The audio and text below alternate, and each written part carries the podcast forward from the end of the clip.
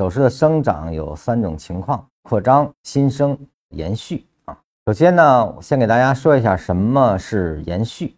当前三笔形成中枢之后啊，那么这儿呢就会形成一个中枢范围，我们称之为 Z 高和 Z 低啊。那么只要它的上下运动都是在中枢范围内。那么这个呢，就叫中枢的延续，这个中枢不结束。那么接下来我们看一下什么是扩张啊？当形成三段的走势中枢的范围之后啊，它的后面的运动又形成了新的中枢。那么在这个过程中呢，实际上呢，它跟原有的中枢范围是不重叠的，但是呢。啊，我们把这个中枢的这些地方称之为主键啊。那么我们来观察主键的话呢，你发现前面中枢的 JJ 和后面中枢的 DD 发生了重叠啊，就是说主键发生重叠。那么在这种情况下呢，我们就说中枢扩张了。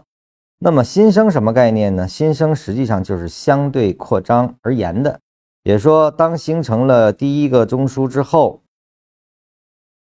它后面呢继续向上运动啊，形成了第二个中枢啊。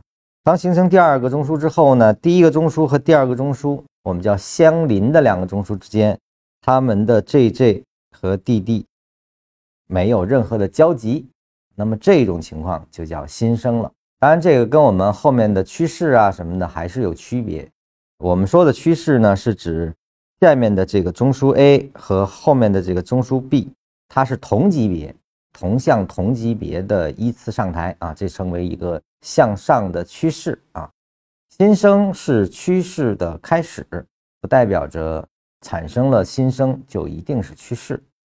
比如这种情况，下面的中枢比较大啊，九段以上已经完成了升级，而后呢，后面的中枢呢也形成了一个中枢，而且也没有交集。那这个呢，实际上确实也叫新生。但是呢，它不能叫趋势啊，因为级别不同啊。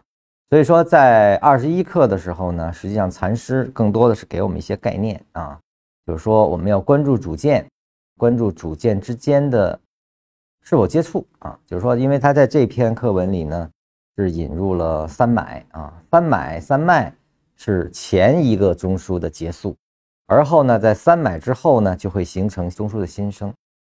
加入级别之后，才有盘整趋势之分啊，所以说这一点给大家专门讲一下啊，就说概念要清楚，我们在读禅文的时候呢，我们才能知道禅师到底想说什么。